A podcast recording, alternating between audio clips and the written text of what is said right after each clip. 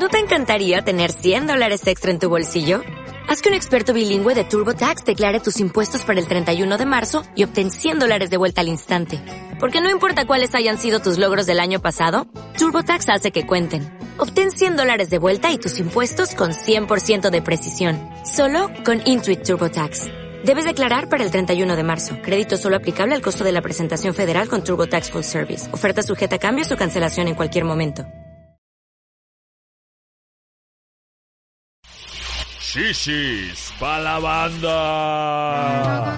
Gente sensual que mira cómo están, sean bienvenidos a un episodio más de Shishi para la banda. ¡Feliz 2023! ¡Feliz 2023! Qué bueno estuvo la fiesta de fin de Hombre, año. yo hombre. mira hasta me quedé ronca de tanto gritar en la fiesta. No, Yo no me repongo. No, yo no sabía que ibas a regalar coches, Ana Julia. ¿por? Gracias por el coche que me Sí, regalaste. sí, no, cuando quieran, ¿eh? Esto, si muchas no te gusta, gracias. te lo cambio. Ah, muchas gracias. Y si Sí, no, te el lo recibo. cambio.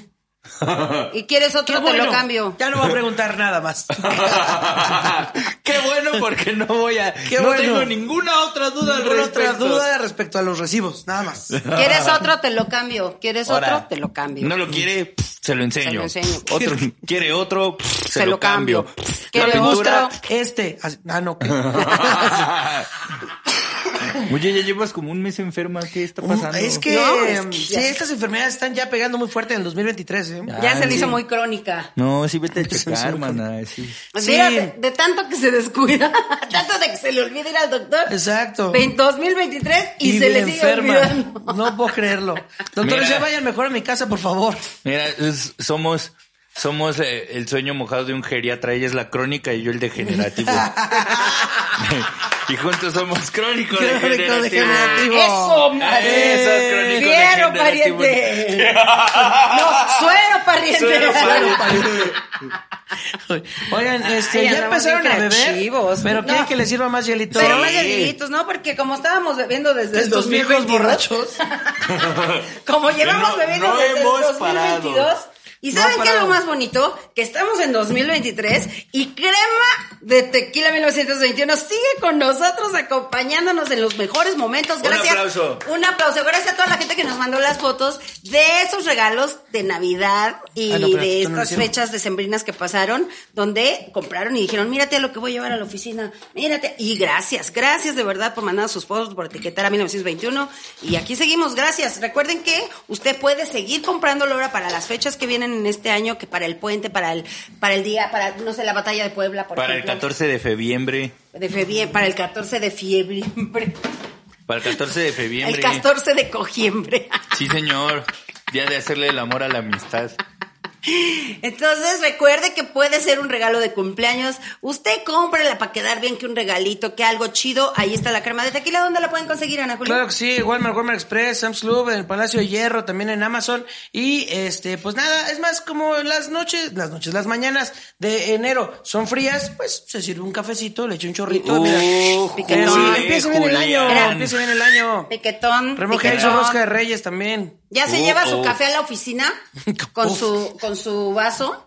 Es que pura idea ganadora. Claro. Están lanzando, mi padrino. Mira, en uno, en uno de estos, café. Ajá, y su- Y así. Y que te diga el jefe que está tomando capuchino. Sí, sí. Ah, mocachino. Un capuchinito. Un mocachino. ¿A poco no quiere un carajo? No, Carajo. Carajo. El día de hoy vamos a hablar de la masculinidad frágil. Tan, tan, tan. Híjole, qué difícil. Tema muy sonado también desde el año pasado. Tema bien sonado, En la actualidad. ¿Cómo Mucho estás. Quique? ¿Cómo recibiste el año? Eh, con cansancio. Cansado pero contento, man. Es que ustedes no saben, pero Quique está a dos minutos de Hollywood. O sea, Antes les hablo. antes ¿eh? viene todavía. Exacto, antes, exacto. Antes les hablo. Hay que, hay que apartarlo Sí. ya para grabar así como 50 capítulos seguidos antes de que nos deje de hablar. No, no, no. Saben que siempre, don- eh, siempre estaré dispuesto para un discapítulo. Siempre. Eh, Me encanta este espacio Gra- desde la primera que vez. se quede grabado No, esto. se está quedando grabado mi hermanaguía. y Porque andamos- en cuanto se estrene todo lo que está haciendo este cabrón, yo ya no sé. Yo ya no yo, sé. yo ya no Yo sé. ya no tampoco sé. Yo ya tengo muchas dudas. de Ay, que huele bien sabroso, la neta. Ay, huele bien sabroso. Es que desayuné ligerito. Gracias. Ahora, huele a pan. No, pero sí, ¿qué pasó? Este. No, Bien, la vi ahí. Bien aplicadota. No, no, no. Ahora sí que te la puse en charola. Sí, señor. este, que ya se me olvidó lo que iba a decir. Vi la oportunidad este, y entré. eh, nada, eh, gracias por ver este contenido. De Quique, estamos hablando de y vea Quique. todo lo que va a sacar Quique, todo el contenido que hace, también vea cómo me lo explico y también vea eh, los capítulos de Chispa la banda. Porque ya. Que por cierto, sí, creo, creo que es un buen momento para decir, ahorita que va empezando el año, no empiecen a inventar chismes. El año pasado se tardaron una semanita o menos. O sea, no sé cuánto se tardaron en publicar el discapítulo y ya estaban diciendo que me había enojado, que Es me que había te enojaste, peleado, Quique. que no sé qué. no, me hablaste a la chingada. No, no, Ese día no que es te cierto. saliste así de... te Saliste así todo tembeleque enojado y yo... No, ¿tú ibas siempre así? salgo tembeleque, ah, Patricia. Era eso. Ah, por eso. Ah, ya, ya lo de enojado se lo Es pusiste que tú. siempre sale enojado. Yo le digo a Ana Julia, mira, va Siempre azota la puerta, es que haciendo me está rabietas. resbalando. Va haciendo rabietas. Vaya, vaya, con el puño bien apretado, va. Con el ano bien apretado iba. Ay, va. Ay, parece que se va cagando todo el día este muchacho. Pero Ay, ya aprende a ir al baño. No, no, no inventen chistes. Si, si, si el contenido se está tardando en salir, tengan paciencia, no pasa nada. Aquí vamos a andar con los discapítulos, no pasa, que está como me lo explico. Vayan a ver lo que esté Radio Manguito Chupado. Vayan a verlo, está, está las chichis para la banda, las efemeridonas. Vayan a verlo. Vayan a verlo. La cosa es entretenerse, Pero no anden reír, no inventando hagan pedo. chismes. Sí, no El otro día igual chismes. dijeron, ay, Pati y Ana Julia ya no están iguales que porque Ana Julia le fue infiel. Así. Sí, así. Que porque miren cómo hasta ya le cambió la voz y Que todo. por- ajá, que porque hasta la trata mal. Cosas bien Sí, feas. No ya hasta le pega. Que yo no sé cómo se dan cuenta que sí son ciertas. Óyeme, óyeme. No, no es cierto, pero Es- sí no andan eh, están a inventando. dos de empezar. Amiga, tengo el corazón herido. Amiga, te- ahorita te sale re bien, Ana te Julia. sale bien la Ana Gabriel. Amiga, tengo el corazón herido. La lencha que yo quiero Se me va. La La lencha estoy que yo perdiendo. Oigan amigos, ya. La masculinidad frágil. ¿Qué será más frágil? ¿La generación o la masculinidad? Pero- ¿O es la misma? Eh, bueno, yo tengo otra duda. Pues es pero- la misma. Este, pero lo que, lo que están pasando ahora, afortunadamente creo, es que se están abriendo cada vez más espacios para que eh, los hombres empecemos a, a discutir y a poner en práctica y en duda muchas cosas. Algo de lo que hablábamos en su dis capítulo anterior era de lo importante que era preguntarse por qué hace uno las cosas o cuál es lo, qué es lo que quisiera uno hacer al respecto. Y lo que se conoce como la masculinidad frágil, pues ni es tan frágil, pues porque se ha sostenido durante siglos, chavos. Es Entonces, como que llamarle frágil es un poco equivocado, ¿no? La frágil es la susceptibilidad de las personas. Es Pero creo que eh, lo que se conoce como masculinidad frágil, a mí me gusta llamarlo de una manera más aparatosa, porque siento que así uno hace más aspaviento y es más difícil ignorarlo, que es, es la violencia. La violencia, póngale el apellido machista o lo que sea, pero es violencia. Y, y, y- y no me gusta hablar de la masculinidad frágil sin hablar de la violencia machista, porque hay mujeres que fomentan esa masculinidad y hay hombres que practican esa masculinidad. No podemos pensar que las mujeres están ajenas de la pues, existencia de la violencia crecimos machista. con los mismos conceptos. Exactamente. Eh, eh, en algún momento, no sé si lo conté al aire o solo se los conté a ustedes, que en, en algún momento... Lo soñaste, eh, o lo soñé, o, o estaba demasiado borracho. Este, pero me acuerdo que estaba en... les contaba que estaba saliendo con una chica y de repente un- una persona iba pasando con- en un carro y le gritó un piropo. Y yo nada más pues, dije, Ay, ¿qué puedo hacer yo? Entonces dije, no, pues no hagas caso, ya ahorita llegamos y si te olvida, como, pues vamos a pasar un rato chido. Y la morra se enojó mucho conmigo porque yo no fui lo suficientemente hombre como para cabrón. defenderla frente al otro cabrón. Ok. Entonces, eso está, digamos, validando que exista este prototipo de hombre que se quiere cambiar, Claro. que es el que resuelve todo a putazos, el que siempre se anda peleando con todo el mundo. Entonces, por eso me gusta, en lugar de llamarle masculinidad frágil, me gusta llamarlo violencia y violencia machista, porque la violencia machista es sostenida y difundida y permitida y validada por los dos lados de la banqueta. Sí, claro, claro. que nosotros tenemos más el beneficio de esa violencia, pero no quiere decir que el otro lado no la sostenga tampoco. Sí, Entonces, claro, y desde bien morro, ¿no? Sí, O- y desde súper morrito. O sea, Así que no llores porque pareces niña, este, que no, pues si te pegó, pégale de regreso. O sea, tan, tan cosas, ¿no? simple como que a los hombres se nos educa para competir. Y no para hacer amistades, para trabajar en equipo. No, a los niños desde muy niños se nos educa y creo que a todos se nos educó así, a, a ser el mejor en algo. Claro. Y para ser el mejor en algo te tienes que chingar a otro Sí, a otro. alguien para dar cuenta de que eres mejor en algo. Y eso evita o, o deja de lado que a lo mejor haya hombres que querramos hacer vínculos entre nosotros. O sea, yo no puedo ser amigo del güey que juega videojuegos eh, igual que yo porque tengo que ser mejor que él. Claro.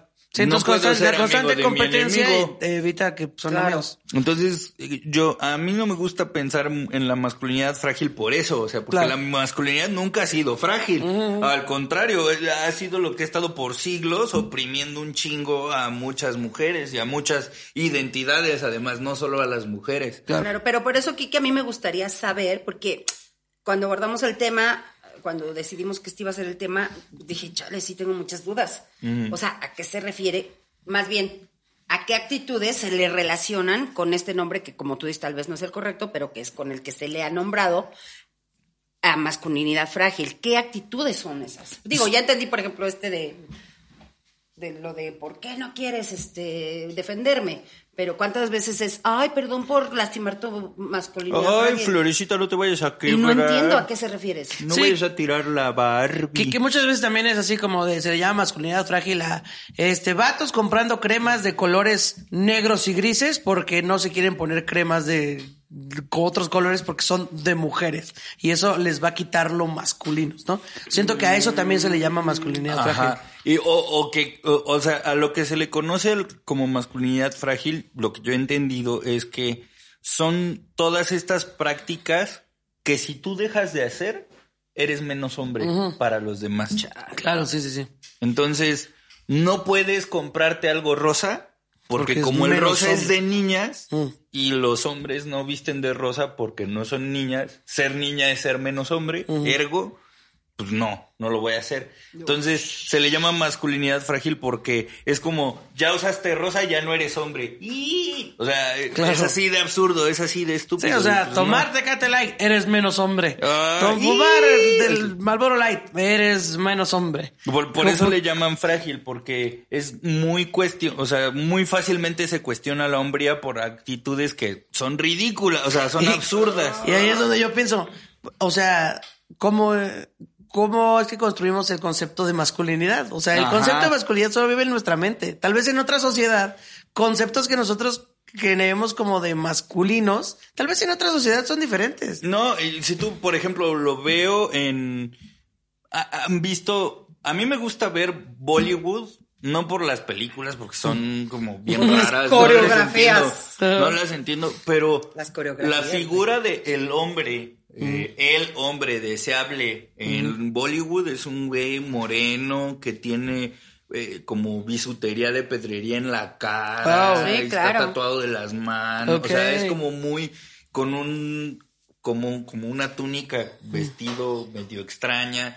Y mientras más cosas tenga Es puestas es más es más atractivo. Pero eso de vestirse de cierta manera para ser atractivo es más visto en occidente hacia la mujer Claro. o sea, la mujer tiene que vestir de cierta forma, de ciertos colores, de ciertas cosas para ser más atractiva.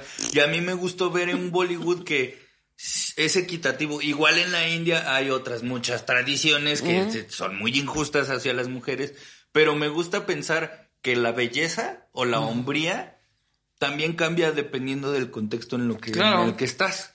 Entonces, si cambia de contexto en el que estás, ¿por qué queremos jugar a la fantasía de que existe una sola manera de ser hombre o existe una sola manera de ser atractivo? Y creo que eso cambia o afecta de alguna manera a muchos hombres, pero no tenemos muchos espacios para hablar al respecto e incluso con nuestras parejas. O sea, yo hablo como hombre heterosexual, eh, cis. Eh, y muy rara vez he podido encontrar una pareja con la cual pueda abrir abiertamente lo que estoy pensando eh, sin que se me juzgue de cierta manera. Ok. Y, y- y el- Uy, ya vas a empezar de Ajá, joto. Exacto, tú. ah, ¿Pero pinche qué? sensibloide. Ajá. Y es como, pues no, de repente me pasa que, Ay, no, no. que por ejemplo, Estoy enojada. me pasa con, con mi actual pareja que de repente me dice que le queremos. parezco besos hasta Te allá. queremos, actual pareja. Te quiero actual pareja. Actual pareja, saludos. Mira, así Besos. ya, si, si no andan, Mira ya, ya. ¿se libró? Actual Actual. pareja. No, Exacto. no, no, yo espero seguir con luz. Por Sí. favor. Sí, nosotros también. No, nosotros también, ¿eh, güey? Porque si, así, si, si la dejas ir, te dejamos ir, fíjate. Óyeme, óyeme. Ya dejé una pa' comadre. No, ya dejó una pa' comadre. No, ya, ya llevamos ya, un ya, ya, ya es comadre, ya, se es le está comadre. considerando comadre. Ya, Ya es comadre. Ya está comadreando. está comadreando la luz. Entonces, en algún momento, eh, ella me hacía como muchas muestras de afecto y le da mucha risa porque de repente dice, pues lo recibes y estás muy contento y todo, pero de repente hay veces en que te veo incómodo. O sea, estás bien y le dije, es que sí estoy bien y me gusta y te agradezco tengas, que tengas estas muestras de afecto hacia mí, pero yo crecí pensando que yo era feo.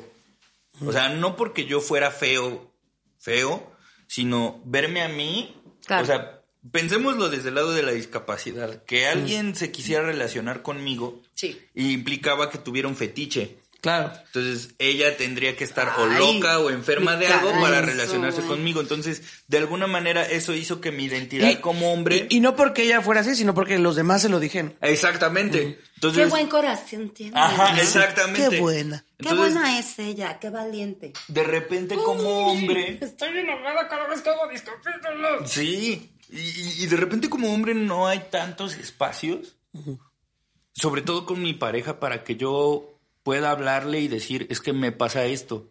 O sea, no eres tú, no es algo que tú hagas hacia mí, es que yo viví tanto tiempo con esta idea en mi cabeza Claro. que cuando pasa exactamente lo contrario me, me estás hackeando el cerebro y no sé cómo reaccionar ante esto. O sea, no es que no quiera. No estoy acostumbrado a que me diga, a que me den la razón. Ajá, a que alguien me quiera. Ah, o, o- o a que alguien me, me, me juzgue guapo. Claro, sí, O sea, eh, eh, es algo, o sea, por eso, Yo te veo guapo, Kike. o sea, por eso en Ay, algún momento. bien pinche guapo, Ah, de hecho. Exactamente. De hecho, el chiste de pinche guapo era un como bullying hacia mí. Mm, ok. O sea, porque es algo que a mí desde siempre me costó creer para Ok. mí mismo. Dice, y ahora es una característica. Ay, yo he visto el que tiene este cabrón. Una, cara- una característica. Qué Una- estúpido, una bebé. característica. Pero, pero creo que la, la masculinidad, o lo que se entiende como la masculinidad frágil, viene de todas estas ideas que se nos han dicho como hombres. ¿Qué es lo que debiera ser un buen hombre o un hombre exitoso o un hombre bien? O sea, para poderte llamar un hombre, tienes que hacer estas cosas. Me- Y cuando no las cumples, entonces caes en la masculinidad frágil. Pero cuando empiezas a conversar de uno por uno con los hombres que conoces, eh, yo me doy cuenta que ninguno de Es los como el que, que yo se he conocido pinta. es como el que se supone que tendríamos que Sí, llegar a Claro, ser. claro. Me parece, Quique, que entonces, para mí, si me equivoco, les pido una disculpa, pero este rollo de masculinidad eh, frágil me suena como al.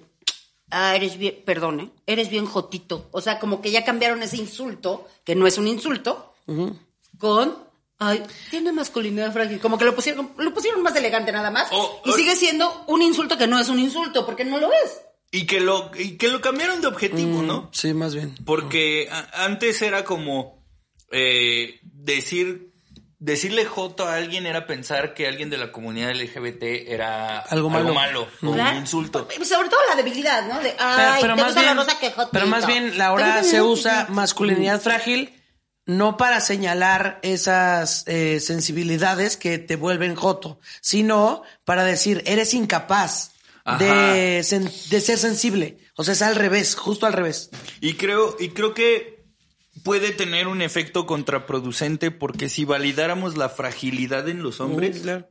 eh, seríamos mucho más sensibles a ciertas cosas. Y es que es bien difícil nadar contracorriente en una sociedad que venera la violencia en todas sus relaciones Y, y cuando digo todas sus relaciones, es todas las relaciones. Em, Hasta en maestro-alumno, yo, o sea, ¿cuántas veces no fuimos eh, alumnos de un maestro o una maestra ton- tronchatoro que te decían, yo soy listo, tú tonta, yo estoy bien, tú estás mal, Mal, yo soy claro. grande, tú chiquito, tú qué vas a entender? Eso es una Claro. relación violenta. Sí, sí, sí. De Eso es asumir que el otro es tonto y como el otro, la otra, el otro es tonto, entonces es, eh, es ¿para qué me esfuerzo? Claro. Pues.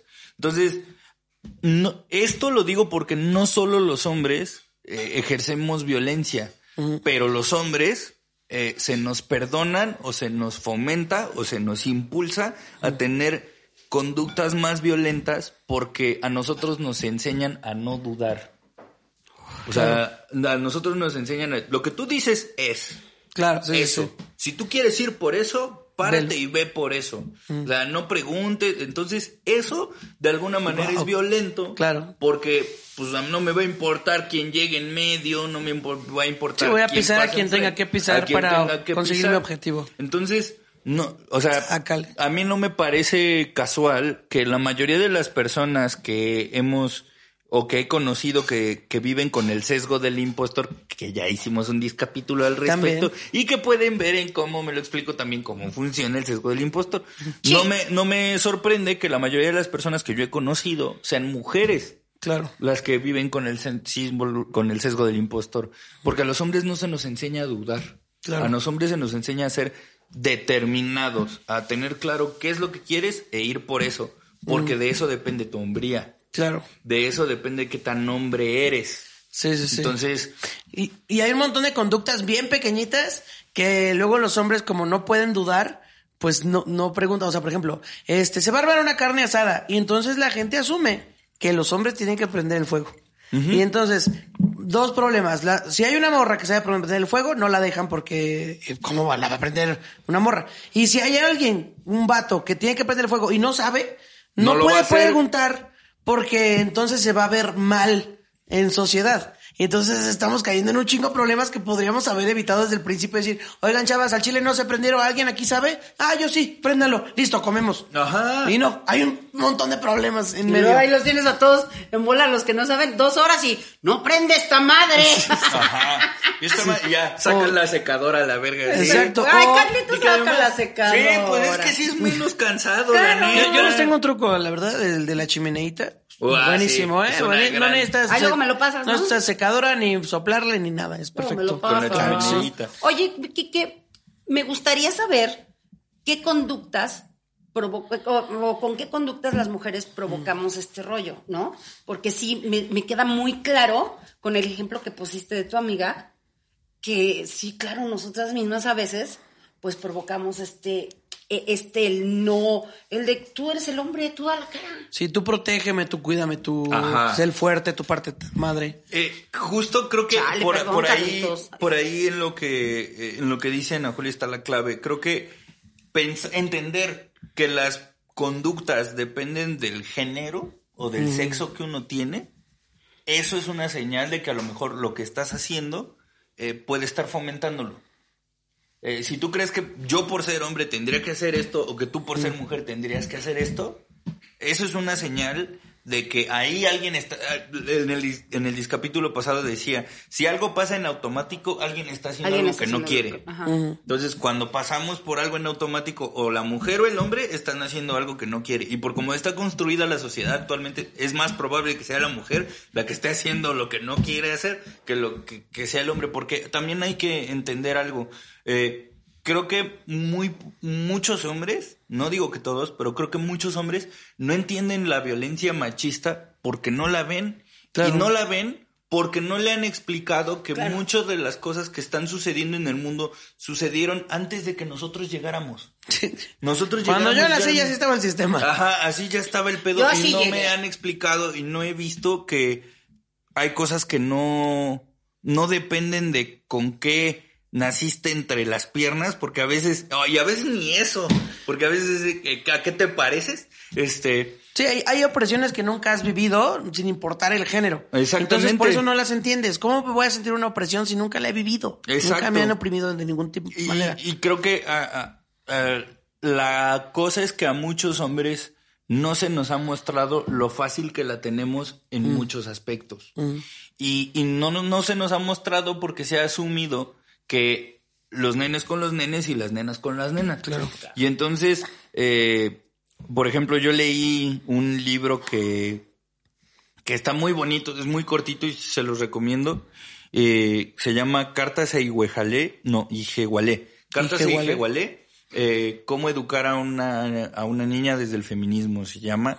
Y es de Chimamanda Adichie, es una escritora nigeriana. Se los dejamos ahí en la Ay, descripción. escríbelo aquí nomás, por favor, porque sí lo quiero comprar, pero Es, se me un, va a olvidar. Es un librito muy, muy corto, son como 70 páginas eh, y la premisa del libro es literalmente una amiga de esta escritora le escribe un mail y le dice, oye, ya van a ser mi hija y como tú eres feminista y eres experta en esto, dame consejos para, para educar a mi hija feminista desde la cuna. Ok, claro. Y entonces ella da consejos que obviamente ayudan a las mujeres, pero si tú lo lees como hombre, ese libro te ayuda, a mí me ayuda a entender cómo hay cosas que yo no tengo que hacer, pero que una mujer sí lo tiene que hacer porque si no lo hacen no es una buena mujer.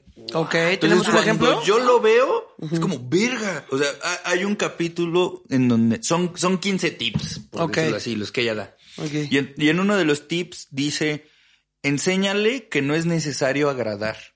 Ok, uf. Wow, parece muy simple. Ajá. Pero es que es toda la construcción. Vértebra. Entonces, cuando ella dice, enséñale Uy, que y pone ejemplos cotidianos. Por ejemplo, una mujer tiene que decidir de qué manera va a salir vestida de su casa, porque dependiendo de la reunión a la que vaya, tiene que parecer agradable. Claro. Pero si tú le enseñas desde niña que no importa se- que no importa gustar, que no es importante gustar, sino que es importante que ella se cultive, que ella conozca, que ella haga cosas, entonces va a invertir menos tiempo en cosas como esta y va a invertir más tiempo en otras cosas. Claro. Enséñale que no es necesario agradar. Entonces, cuando yo leí eso dije, verga, creo que yo nunca en mi vida me he tenido que detener a pensar de qué manera me voy vestido para ser agradable. Claro. Que, que, que luego viene, o sea, desde. O sea, son bien morritos y entonces tú a las niñas se les dice, estás muy bonita, eres una princesa, qué linda te ves. Y los hombres son como, este, eres muy fuerte, eres muy rápido, eres muy listo. Y parecen pendejadas. Pero, pues si a mí me dicen que soy muy bonita, todo el tiempo voy a hacer lo posible por verme bonita, porque esa es la validación que recibo de los adultos que me aman. Y, y ese es... Pues, da igual, da igual cultivarme. Yo necesito ser bonita. Claro. Verga de O mono, da, amigos. o sea, No, o- o da lo mismo. eh, "Ta sí, madre, güey". eh, o, o inclusive, o sea, poniéndolo como un poco más exagerado, Mm. no solo es la manera en la que te validan, es la manera en que eres visto.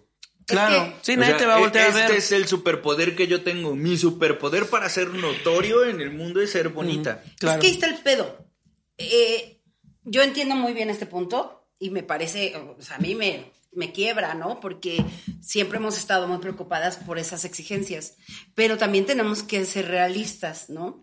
A veces encajar en la sociedad nos obliga a hacer cosas que no Sí. nos gustan. Sí. Y no es tanto porque no estemos ejerciendo nuestra eh, libertad y nuestro feminismo, sino que tú, eh, o sea, se los juro y, y se los garantizo, si tú vas a un trabajo, a pedir- o sea, si tú vas a pedir un trabajo, desde, ¿qué te dicen? Desde- así de como te ven, te tratan. ¿A poco no? Es más, el una currículum postura. necesita una foto, así de fácil. Así de sencillo. No debería, no sí, necesita. no debería. ¿Qué? Sí, sí, sí. ¿Qué? ¿De El qué? currículum necesita tener una foto. Sí, y no Por- debería. No, Sí, claro. Pero a lo que voy es que es una regla mundial. O sea, tú como conforme vayas vestido, entonces si llega alguien, de verdad, si llega alguien con la libertad de vestirte como se te da la gana y llega una persona de traje, pues ya desde ahí ya la gente es... ah.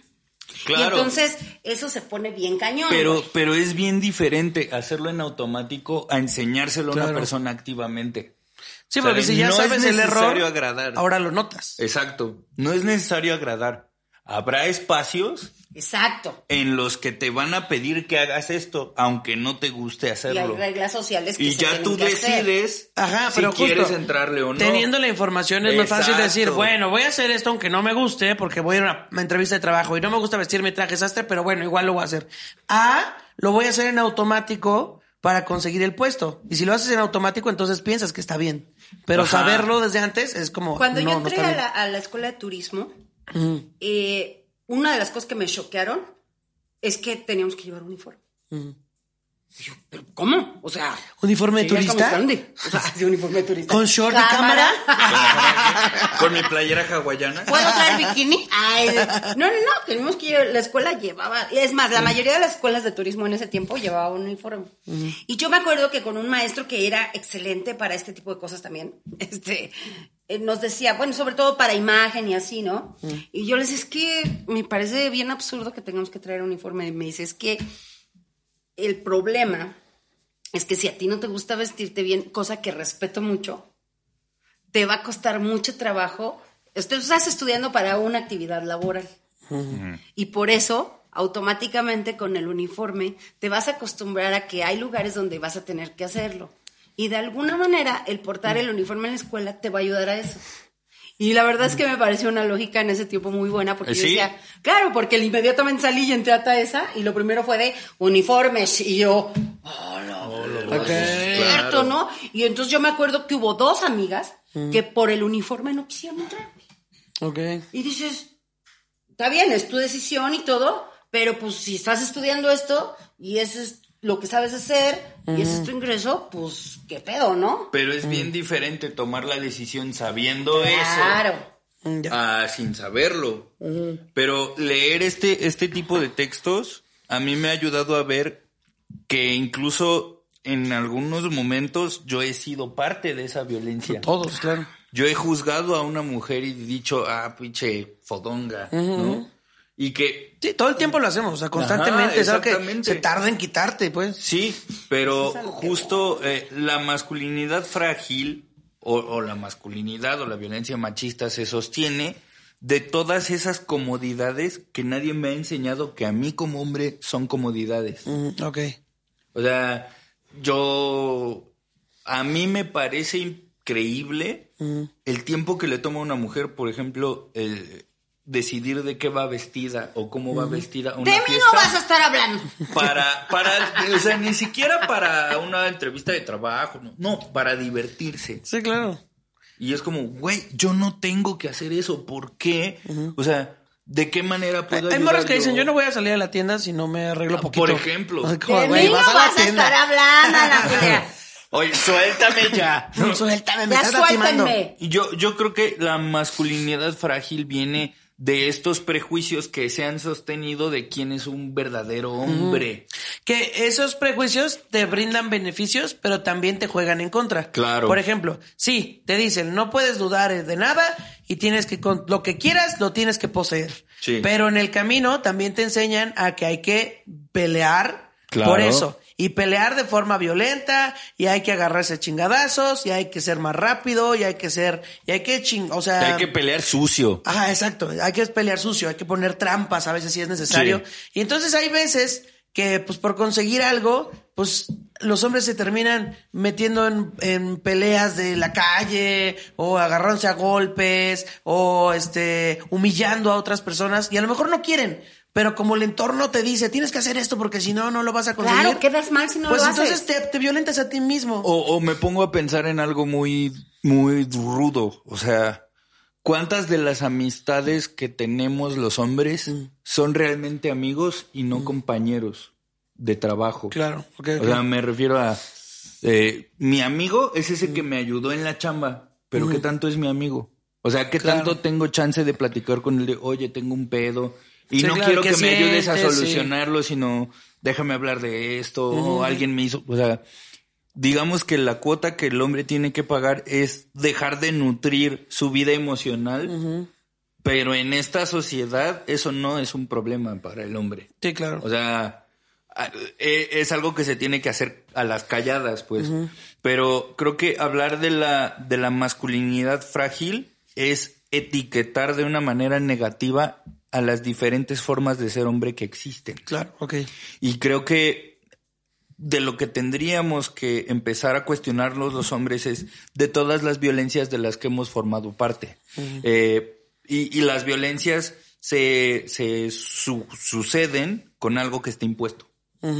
Eh, cuando yo dejo que las cosas pasen en automático, muy, eh, muy probablemente el beneficio va a llegar para mí, que soy hombre. Ok. Porque el mundo está construido automáticamente para que el hombre tenga Sí, el para beneficio. brindarte el beneficio. Porque el hombre es el que le enseñan a competir. El hombre es el que compite. Entonces, vamos a... Sí se va a romper la madre, sí va a quedarse sin amigos y solo en el mundo, pero... eh, No, va, a poseer lo que necesita. Exactamente. Le, le- le vamos a dotar de las armas para que se rompa la madre. y, y las armas para romperse la madre es no hacer vínculos. Claro, y entonces luego supongo que eso también pues genera un montón de, de neurodivergencias o de problemas este emocionales de que, chale, llegué hasta acá y ya estoy en la cima, pero estoy solo. Ajá. Yo igual nada más quería tener un amigo, pero no hice todo lo que la sociedad me dictó para poseerlo todo y ya lo poseo, pero ¿y ahora qué? Y, y creo que esa lógica de poseerlo todo es la que hace que haya tanta violencia hacia la mujer. Porque la mujer es otro objeto al cual tengo que Claro. poseer. Y no va a ser cualquier mujer.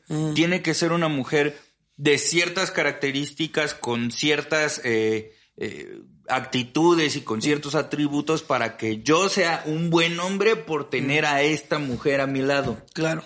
Entonces, ah, hay un libro muy bonito que se llama Los hombres que ya no hacen sufrir por amor, de Coral Herrera se llama, en donde hablan de, tienes a esta mujer idealizada, eh, que es la que va a ser la poseedora de, de- de- de todos tus beneplácitos, ¿no? de todo lo bueno que tengas que dar. Las demás son putas. Wow. Claro, claro, claro, claro.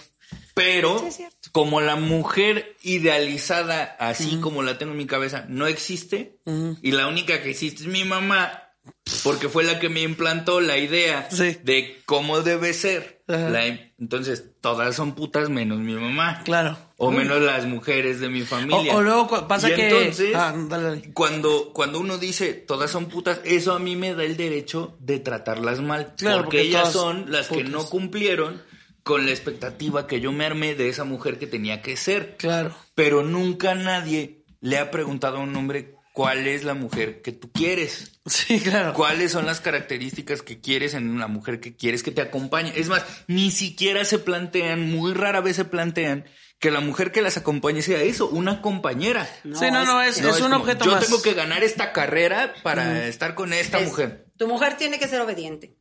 En general, ¿eh? Tu mujer tiene que ser buena cocinera.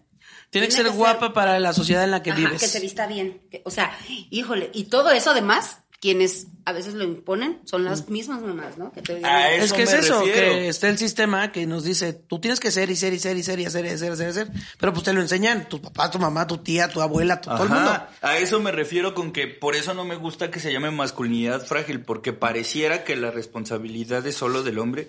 Y sí, tenemos mucha responsabilidad, pero en romperlo. Sí, y, y también, por ejemplo, pasa, hay muchas mujeres que también eh, tienen o tenemos estas características de una mujer que llegó a una posición de poder en su empresa, de repente tiene que empezarse a portar Como como, los hombre. hombres para poder conseguir estos beneficios, Es para que los hombres empiecen a respetar su, su lugar y su poder. Es Entonces verdad. tienen que empezar a pues violentar a otras personas y pues, tienen que empezar a, a pisar a otras. Entonces estas estas cosas que son enseñadas a los hombres, pues muchas mujeres también las adoptan. También pasa mucho entre lesbianas, ¿no? O sea, que de repente vas a un antro y vas ahí, estás ahí caminando en- o estás ahí bailando y de repente llega alguien y, ¿por qué estás viendo a mi morra?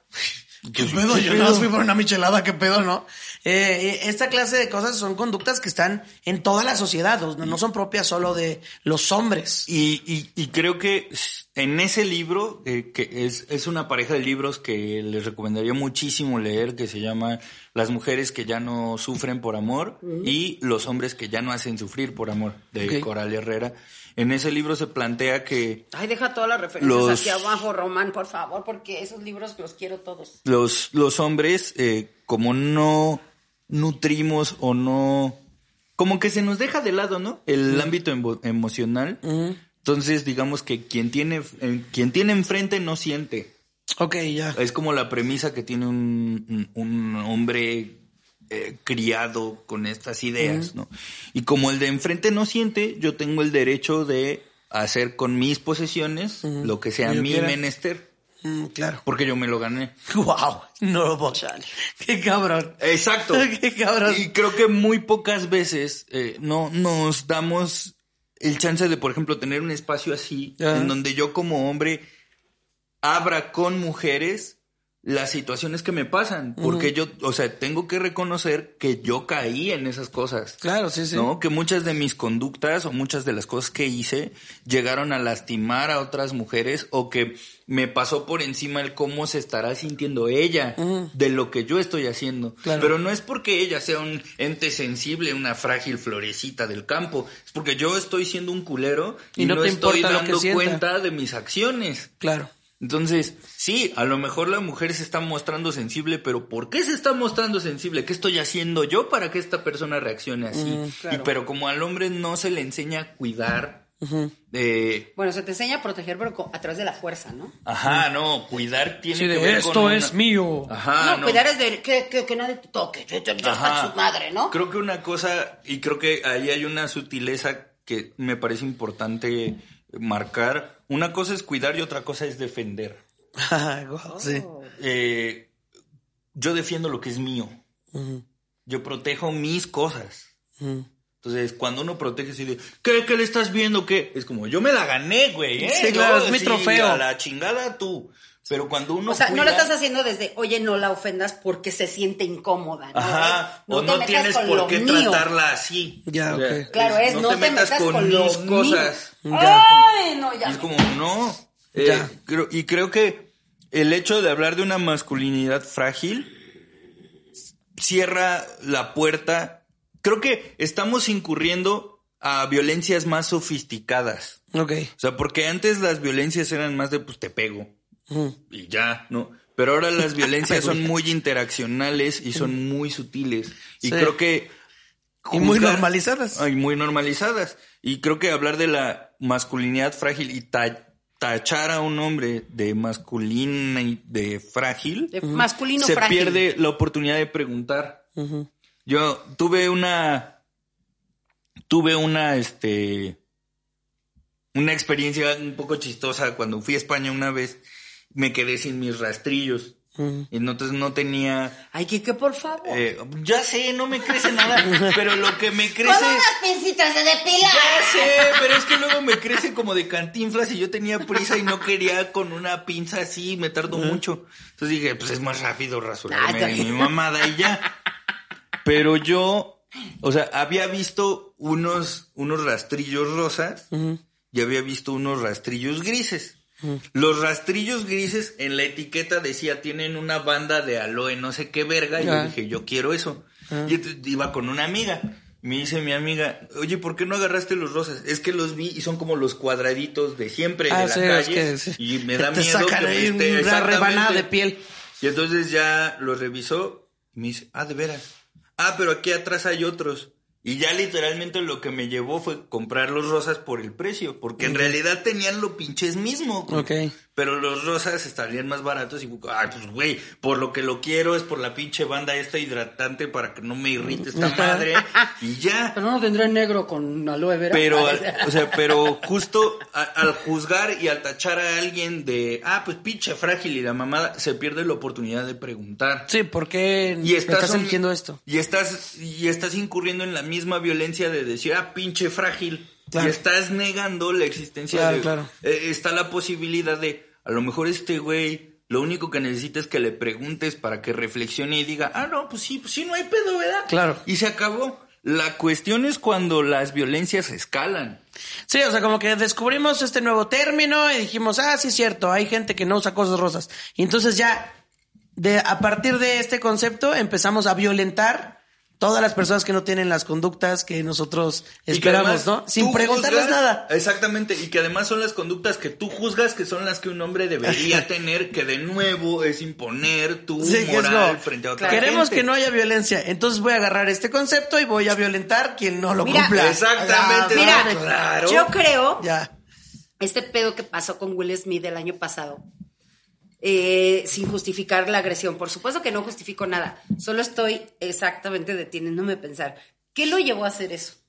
Y para mí, para mí siempre fue la presión social de decir, tengo que defender lo que es mío. Eso. Ajá. Claro. Eso fue lo que hizo subirse al escenario es de mío. me voy a ver bien, bien, bien puñal si no me subo y, y demuestro que estoy defendiendo a mi mujer, ¿no? Y, y es, y es bien cabrón porque, eh, digamos que no nos hemos puesto a pensar como hombres que la vida no es una competencia. Que al final del día uno puede tener amigos que se dedican a lo mismo que tú, que son mejores que tú y que les puedes aprender un chingo y que pueden trabajar juntos y que pueden colaborar. Y por eso, o sea, esta idea de Saramago me, me gusta mucho, que es este tratar de con- que decía, tratar de convencerte de algo es violentarte. Claro. Es como, mira, esta es la idea que yo tengo. Si Ah, sí, te- de imponer ideas, el otro día Claro. lo dijiste, sí. Si te lleva a pensar en algo, chido. Y si no, pues no. Pero creo que a a los hombres nos, eh, nos urge descubrir, o, o, pues no descubrir, porque ya lo sabemos, pero permitirnos entre nosotros el no competir. Y creo, Quique, que pues, sí, claro, la competencia es horrible y eso es lo que hace también esta motivación. Pero vuelvo a lo mismo, ¿no? La presión social es bien cañona. ¿No? O sea, tú me dices, no, pues vístete como quieras. A mí me sigue dando mucho miedo llegar mal vestido a un lugar porque sé que voy a ser juzgada y sé que está mal y que me debería de valer madres, pero hay gente que no sabe lidiar con eso. La cosa es que creo que también los hombres lo padecen. El año pasado se viralizó un video de un chavito en Estados Unidos que tenía 18 años que estaba trabajando en un como un Starbucks y eh, tenían solo tres personas en el turno y los hacían quedarse en horarios extras y los hacían trabajar más de ocho horas, cañón. Y entonces él se metió a la bodega y hizo un TikTok y se puso a llorar y puso, estoy desesperado, al dueño del café no le interesa, este, y es muy difícil trabajar así, o sea, no pensé que tuviera que trabajar tantas horas para ganar tan poco. Y obviamente, todos los comentarios, primero era un chavito de 18 años, ¿no? Yo no sé cuál era su, su, su vida Su económica, idea, cómo fue su vida antes, pero claro, se están enfrentando por primera vez al trabajo. Pero me pareció muy válido el, el rollo La de... queja. La queja, ¿no? De, pues sí, bicho, hijo, ¿por qué tiene nomás a tres trabajadores? Dice, hay gente a todas horas, no podemos ir ni al baño. Y se puso a llorar y la, todo así, todos los comentarios eran de, "Pues, aguante como hombrecito, ah, pero qué tal, ¿no? Pero, pero todo referente a de pa, como niño, no chille. Sí, Y aguanta yo, vara. Güey, nadie se detuvo a pensar lo que tú dices, ¿no? O sea, fue lo que me pasó a mí, o sea, de, nadie se detuvo a pensar y decir, neta, qué gacho, o sea, algo le está pasando y, y algo está mal ahí, ¿no? Sí, ¿no? Y, y de nuevo es cagarnos en el chavito cuando lo que tendríamos que andar preguntándonos es qué pedo con la explotación laboral de este pobre morro, güey. Claro. Sí, y, pero entonces, uy, no, aquí en México que tenemos que trabajar hasta 24 horas y yo. Eh, Eso es, es que, es que claro, todo vuelve a la competencia. O sea, es como cuando dices, ah, ah, aquí hace mucho calor. Uy, en mi ciudad hace más calor. No son competencias. Solo estoy diciendo cómo me no- siento en este no momento. pregunté dónde hace más calor, güey. Ajá. o sea, Y, y sí, o sea, yo sé que gente lo hace de cotorreo y así, pero es algo que tenemos normalizado, competir todo el tiempo. Sí, todo, güey, todo el perro de, tiempo. ah, pinche chamaco hacemos. pendejo. Que, eh, eh, eh, eh, o sea, yo el otro día que quería hacer un chiste sobre esto de que, güey, eh, el, el machismo es un culto. O sea, nos ¿cómo fue que, que gente nos convenció de que las mujeres somos más débiles? Ajá. No sé. Yo, yo soy la persona más alta y que pesa más en esta mesa. ¿Sabes? Eh, pensar que los sí, hombres de son más fuertes que las mujeres. me alinea la Déjate de una bofetada, de un Eh. nalgazo. Ah, no, bueno, eso me queda claro. De Pero, un nalgazo vas y... pero siempre te convencen de que, así como, no, no le pegues a la niña porque tú eres más fuerte, le dicen a los niños. ¿Qué? Y de pronto te van convenciendo, igual acá, así, te van convenciendo de que, de que las otras razas son inferiores y te van convenciendo de que Sí. todas, todas las cosas, de que las personas con estos cuerpos son inferiores y valen menos y pueden menos. ¿Por qué? Porque todo es una competencia, porque todo se trata de quién es mejor, mejor, mejor, mejor. Y Exactamente. hacer, hacer menos también el sufrimiento de los demás a través del tuyo. ¿no? Exactamente. O sea, que igual es violento. O sea, Está si se mal. dan cuenta, negar, o sea, eh, la manera en que la masculinidad se construye es con dos principios muy básicos, pero son muy firmes. Esto de andar compitiendo todo el tiempo y negar la vida emocional. Así.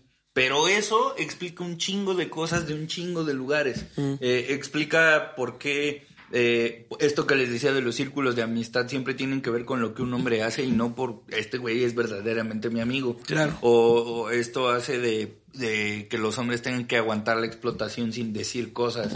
O que no digan cuando han sido eh, presionados a hacer cosas que no quieren o andar en relaciones que no quieren o que les pasó algo como me asaltaron algo así que no lo digan para que lo juzguen de ah pues pinche put es como Claro. güey no E- esa es la masculinidad frágil es toda esta vida emocional que no puedo hablar Así que te guardas. y que si la hablo se me juzga como menos Como inferior. hombre por, por hablarlo, cuando en realidad la vida emocional la tenemos todos. Claro.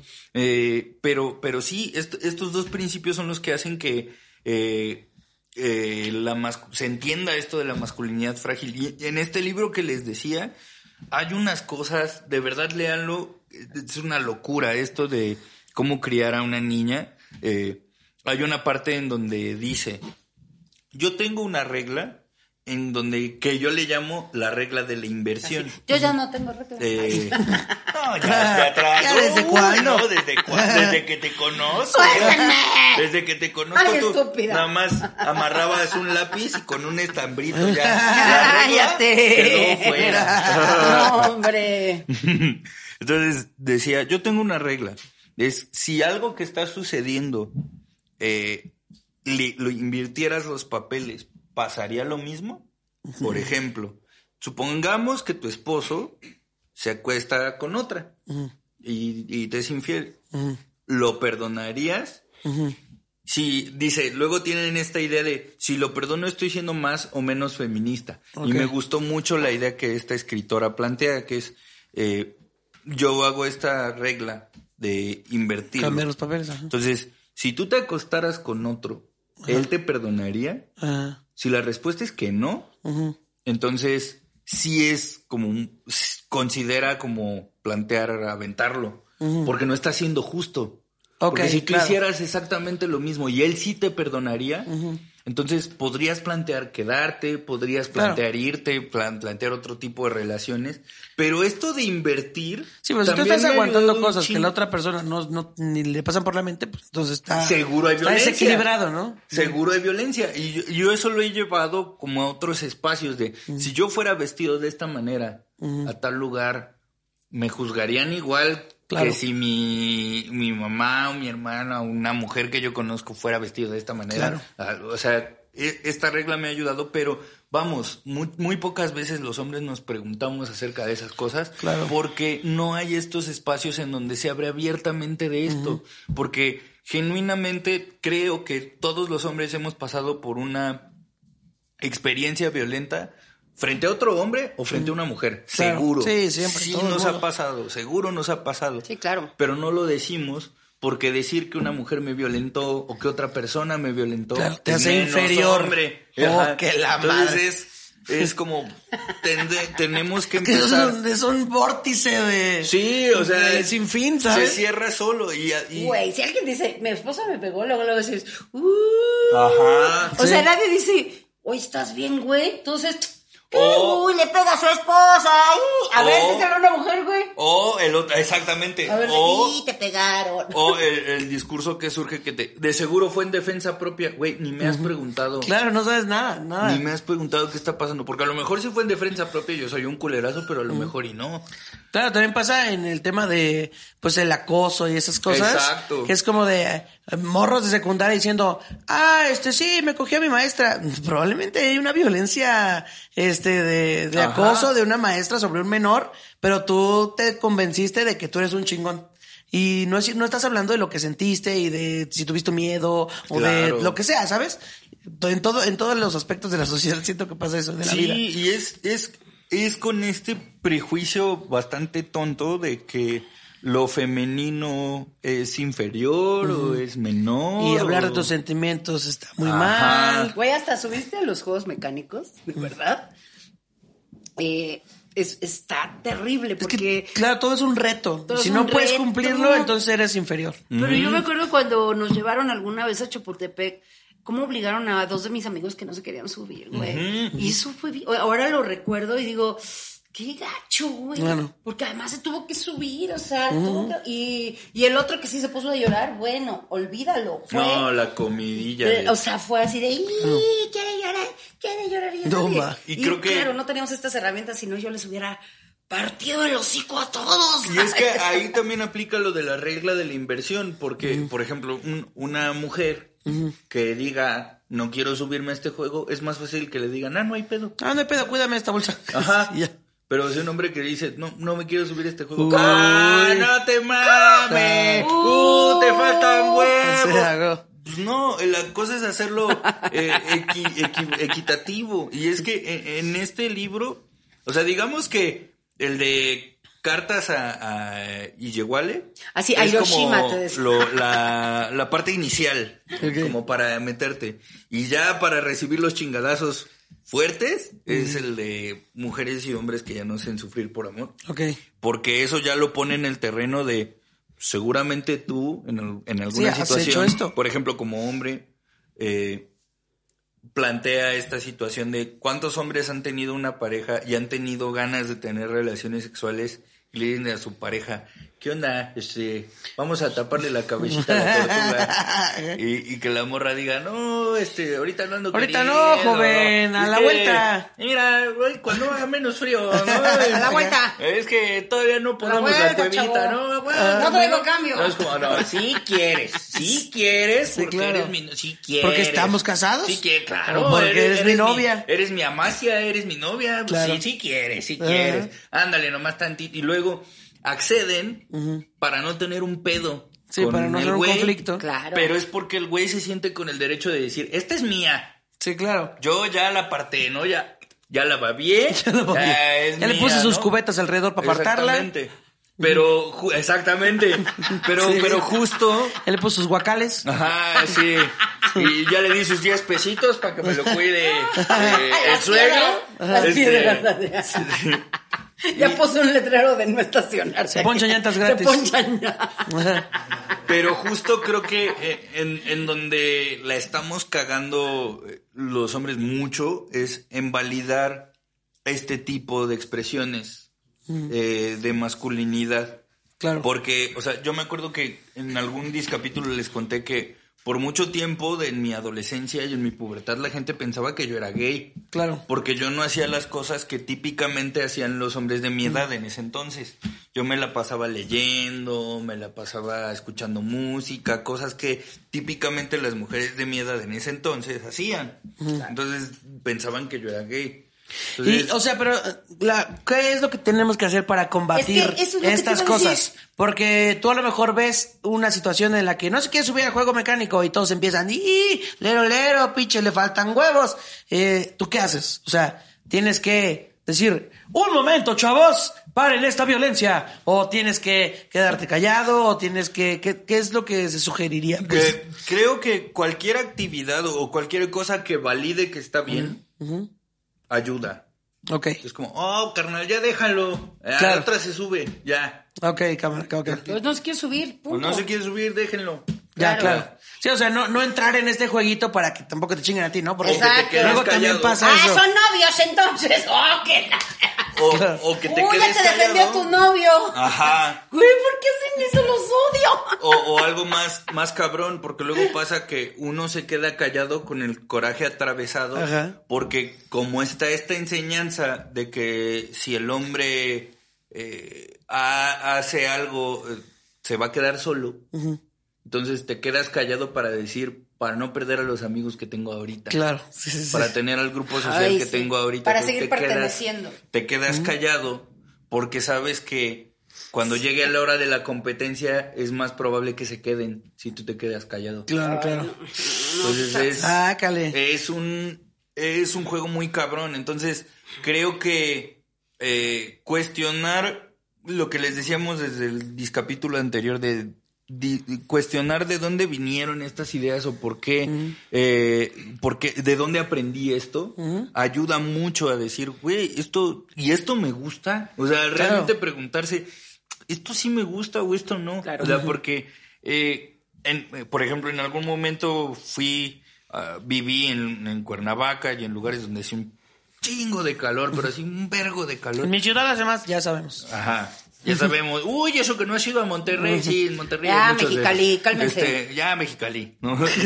Pero un, un día me acuerdo que entré en un bazar y vi una de estos pantalones eh, que yo digo que aprietan para afuera, ¿no? Que están acampanados de aquí Ah, hasta hasta abajo. Ah, ok, sí. Y yo dije, puta, qué cómodo se ve, güey.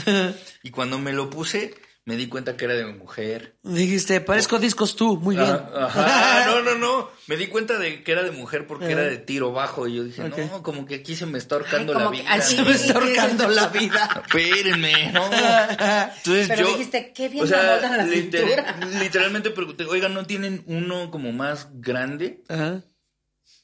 Y hasta la dependiente dijo, pero ese es de mujer.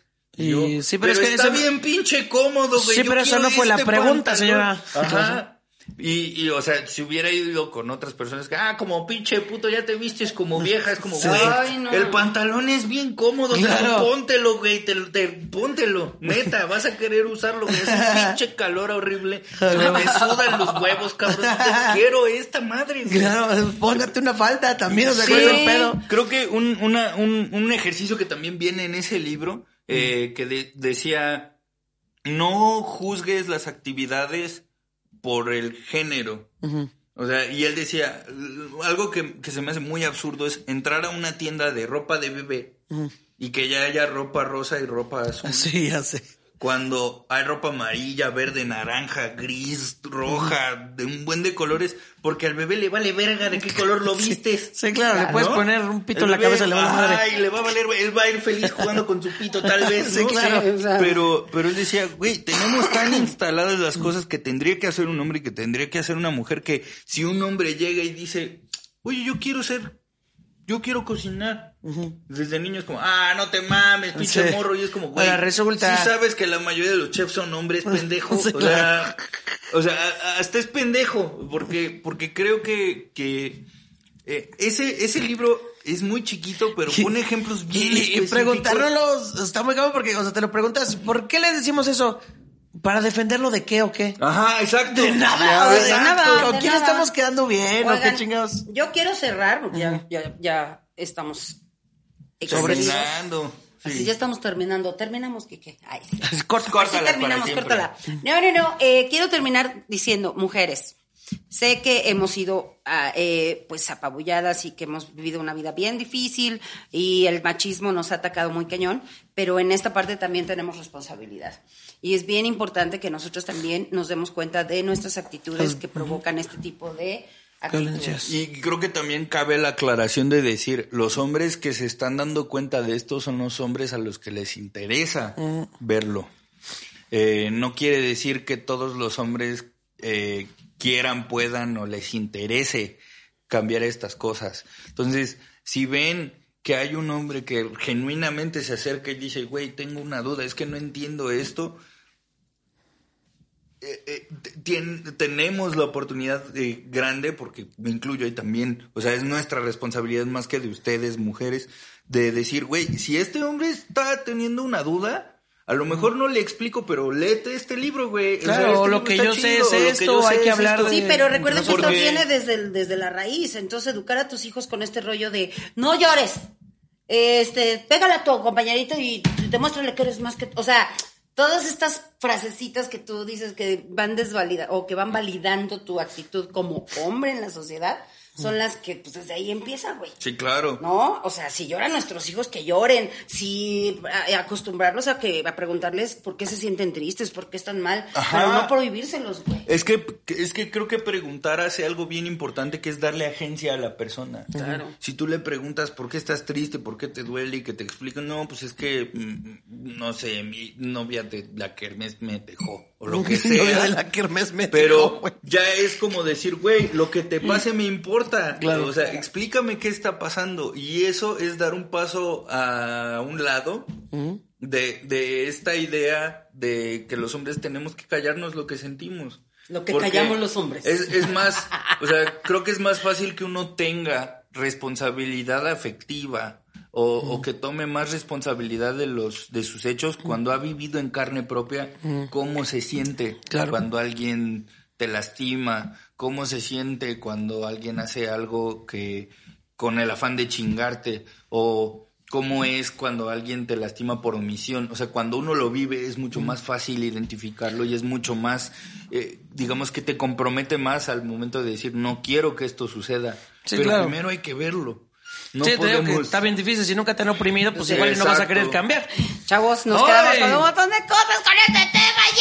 Vámonos. Sí, porque- pues, sí, le- le- al menos les recomiendo ese bonito libro de Cartas e Illeguale o Cómo educar a una mujer desde el feminismo. Y hay otro librito igual, chiqui. Todos los libros de Chimamanda, los chiquitos, son, son una joya, no tienen desperdicio. Hay otro librito que se llama Todos deberíamos ser feministas.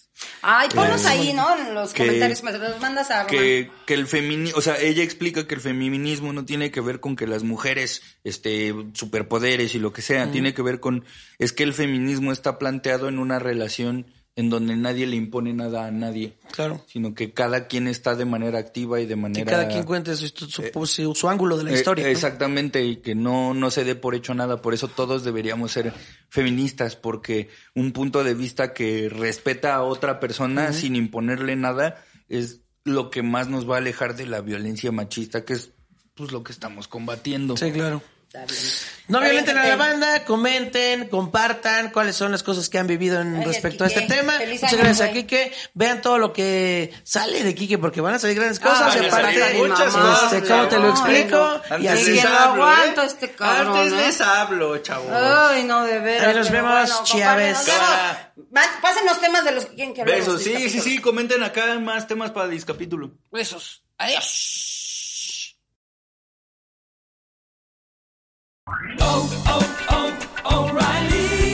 ¿Necesitas ayuda? En O'Reilly Auto Parts te ayudamos. ¿Necesitas algún consejo? Te aconsejamos. Nuestros profesionales en autopartes están siempre disponibles para ayudarte a encontrar lo que necesites. Excelente servicio al cliente es solo una de las ventajas que ofrece O'Reilly Auto Parts. Los profesionales en autopartes. Oh, oh, oh, O'Reilly Auto Parts.